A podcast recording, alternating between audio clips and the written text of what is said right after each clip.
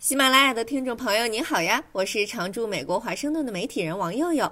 深秋十一月，美国将迎来中期选举，这也意味着这将是个多事之秋。今天早上，我被一个诡异的新闻砸醒：美国众议院议长佩洛西的老公，八十二岁的保罗·佩洛西，在旧金山的家里遭到袭击，被送到了医院。多家美国媒体援引熟悉调查的消息人士报道说。今天凌晨，一个袭击者闯进佩洛西旧金山的家里，用锤子殴打保罗·佩洛西，而议长南希·佩洛西实际上才是他的预定目标。这个袭击者跟保罗·佩洛西对峙，并且大喊：“Where is Nancy？南希在哪儿？”那南希·佩洛西在哪儿呢？美国国会警察说他在华盛顿特区，安保人员跟着他，所以他在旧金山的家没有特别的安保。嫌犯现在已经被抓住了，叫大卫·德帕佩，现年四十二岁。旧金山警察局局长斯科特今天也开了个发布会，给大家提供了一些案情的细节。大约是在凌晨两点二十七分，警察被派到现场进行一个所谓的优先健康检查。这些警察到现场的时候，看到一名男性和保罗·佩洛西手里都拿着一把锤子，这个场面真的是……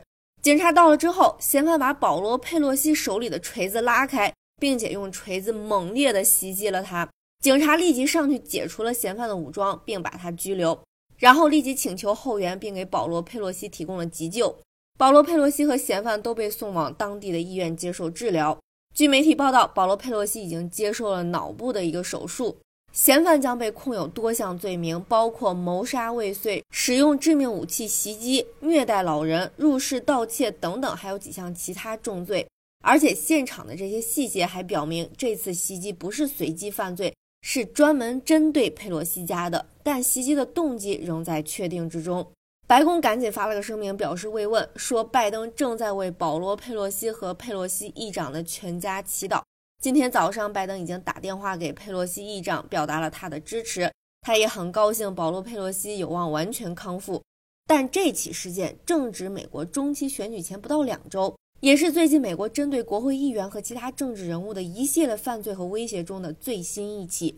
佩洛西是美国总统职位第二顺位继承人，这样的袭击未遂事件凸显了美国政客越来越担心的，在现在充满激烈分歧的政治环境里，自己面临的安全风险。这两年针对美国国会议员的威胁不断增加，光是今年第一季度，美国国会警察就办了大概一千八百二十起相关的案子。美国选举官员今天就再次警告说，本届美国中期选举将面临前所未有的安全挑战。目前，多个关键摇摆州都处于高度戒备状态。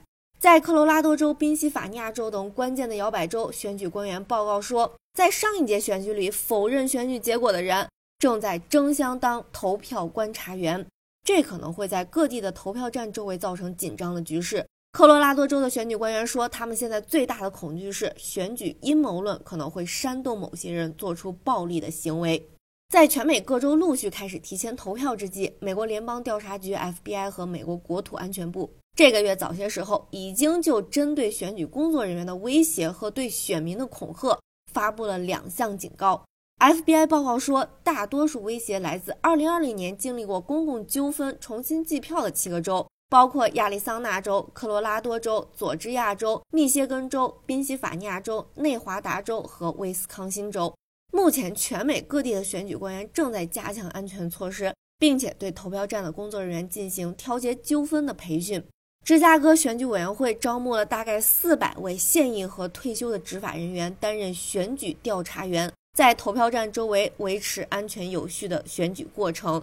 明尼苏达州正在招更多的网络安全员工，与此同时，也在关注实体投票站的选举安全。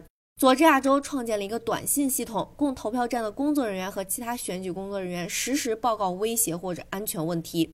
科罗拉多州和俄亥俄州增加了对选举篡改、设备违规和骚扰投票工作人员的处罚，但是，一些地方选举官员和投票权的拥护者担心，这样的措施可能让美国选民不知所措。并让选举看起来不如实际那么安全。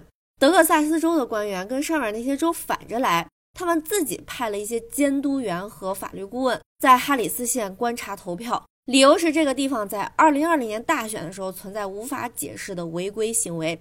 但当地的官员就希望美国联邦选举监督员进行干预，对抗这些州政府派来的监督员，他们觉得州政府这样的举动是政治性的，因为休斯顿地区倾向于民主党。现在美国地方以及围绕选举的纠纷真的是数不胜数。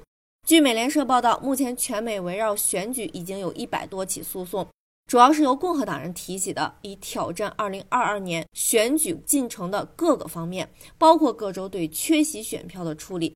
哎，现在这种紧张的氛围，如果能顺利过完选举日就不错了。但熬过选举日就能保证这个选举顺利的结束吗？投完票才是第一步。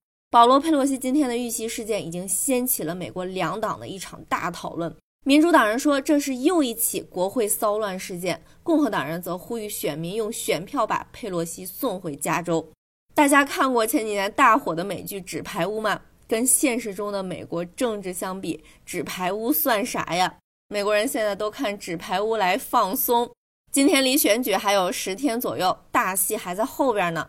咱们回头接着聊，今天就聊到这儿了。祝大家周末愉快，拜拜。